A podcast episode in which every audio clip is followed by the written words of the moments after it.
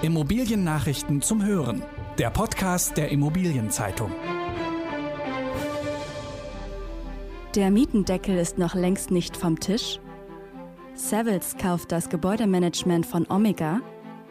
Strabag entwickelt in Hannover einen großen Bürocampus.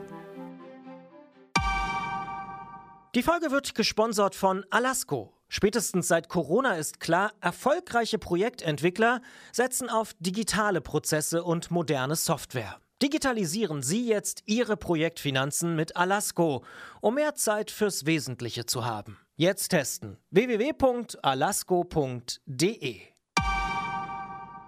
Der Mietendeckel ist noch längst nicht vom Tisch. Der Bayerische Verfassungsgerichtshof hat gegen eine Länderkompetenz für den Mietenstopp geurteilt. Das lässt die Gegner von gedeckelten Wohnungsmieten frohlocken. Doch die Wohnungsvermieter haben sich womöglich zu früh gefreut.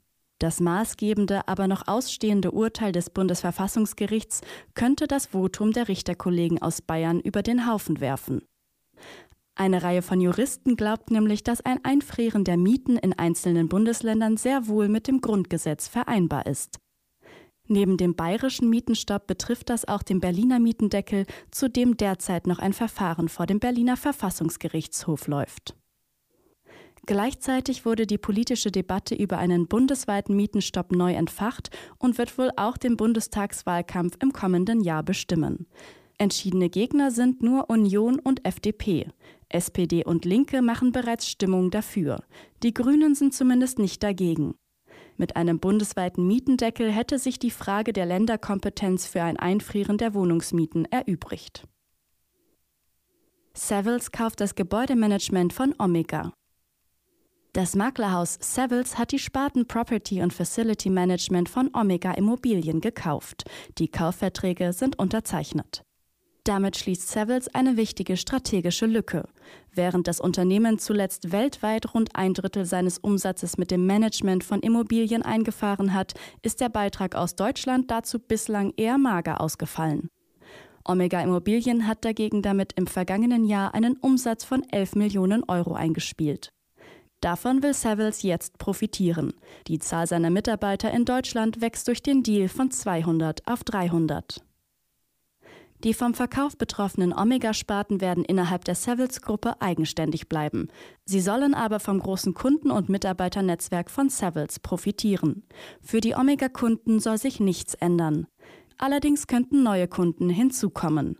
Denn Savills Deutschlandchef Markus Lemli will mit Omega expandieren. In den Fokus rücken die Segmente Logistik, Pflegeimmobilien und Studentenwohnen. Neue Standorte könnten im Norden und Südwesten Deutschlands eröffnen. Dort ist Omega bislang noch nicht so stark vertreten. Strabag entwickelt in Hannover einen großen Bürocampus. Der Projektentwickler Strabag Real Estate errichtet in Hannover im Stadtteil Bothfeld einen Campus mit 40.000 Quadratmeter Bürofläche. Der Baubeginn wird voraussichtlich im Jahr 2022 sein. Das Projekt entsteht auf dem früheren Gelände von ExxonMobil. Das Investitionsvolumen für den aus drei Gebäuden bestehenden Campus veranschlagt Strabag mit rund 150 Millionen Euro. Bei einem Architekturwettbewerb haben sich drei Büros durchgesetzt.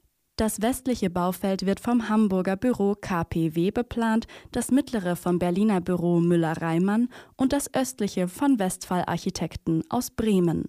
Strabag hatte vor dem Wettbewerb mit der Stadt Hannover ein städtebauliches Konzept abgestimmt.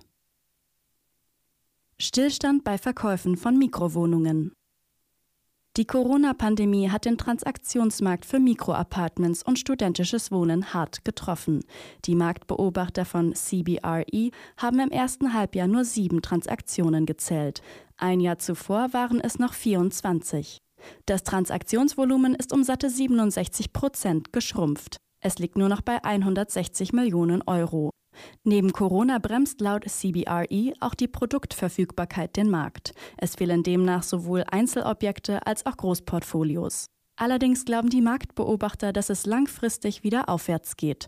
Besonders für ausländische Investoren sei der deutsche Markt noch immer sehr interessant. Die Degussa Bank sucht einen Käufer. Wer zwischen 200 Millionen und 400 Millionen Euro auf der hohen Kante hat, kann sich bis zum Jahresende eine Bank kaufen.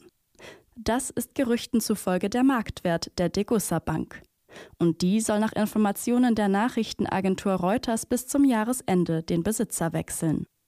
Die Bank hatte zuletzt eine Bilanzsumme von 6 Milliarden Euro vorzuweisen. Zum Verkaufspaket gehört auch der Investmentmanager Industria Wohnen mit mehr als 16.000 Wohnungen und einem Vermögenswert von 3 Milliarden Euro. Hinter den Verkaufsplänen steht eine Investorengruppe, zu der auch die Inhaber der Hamburger Privatbank MM Warburg gehören. Deren Name ist zuletzt im Zusammenhang mit einer noch nicht rechtskräftigen Verurteilung wegen sogenannter Cum-Ex-Geschäfte durch die Medien gegangen. Europa Center baut ein Bürohaus in der Bremer Airportstadt. Bis zum Jahr 2023 entsteht in der Bremer Airportstadt eine weitere Büroimmobilie von Europa Center. Das sechsgeschossige Gebäude wird über mehr als 15.000 Quadratmeter Fläche und eine Tiefgarage verfügen. Im Erdgeschoss ist Gastronomie vorgesehen.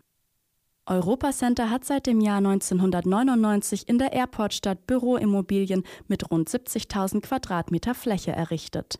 Den Großteil davon belegen Mieter oder werden es in Kürze tun. Deshalb hat sich der Büroentwickler mit Sitz in Hamburg nun entschlossen, das nächste Projekt anzugehen. Die Büros werden dort zu Quadratmeterpreisen von 12,50 Euro bis 14,50 Euro vermietet. In der nächsten Folge beschäftigen wir uns mit den Wohnungsmärkten an Standorten der Corona-geplagten Fleischfirma Tönnies. Dort werden in großem Stil Wohnungen an Werksarbeiter vermietet oder von Tönnies errichtet. Zudem hören Sie, wie weit Smart Home beim Seniorenwohnen ist. Das waren die wichtigsten Schlagzeilen der Woche aus der Immobilienbranche. Redaktion Jutta Ochs, Robin Göckes und Lars Wiederhold. Alle Infos gibt es zum Nachlesen in der aktuellen Ausgabe der Immobilienzeitung. Jetzt 10 Euro sparen mit dem Schnupperabo. Mehr Infos unter iz.de slash Schnupperabo.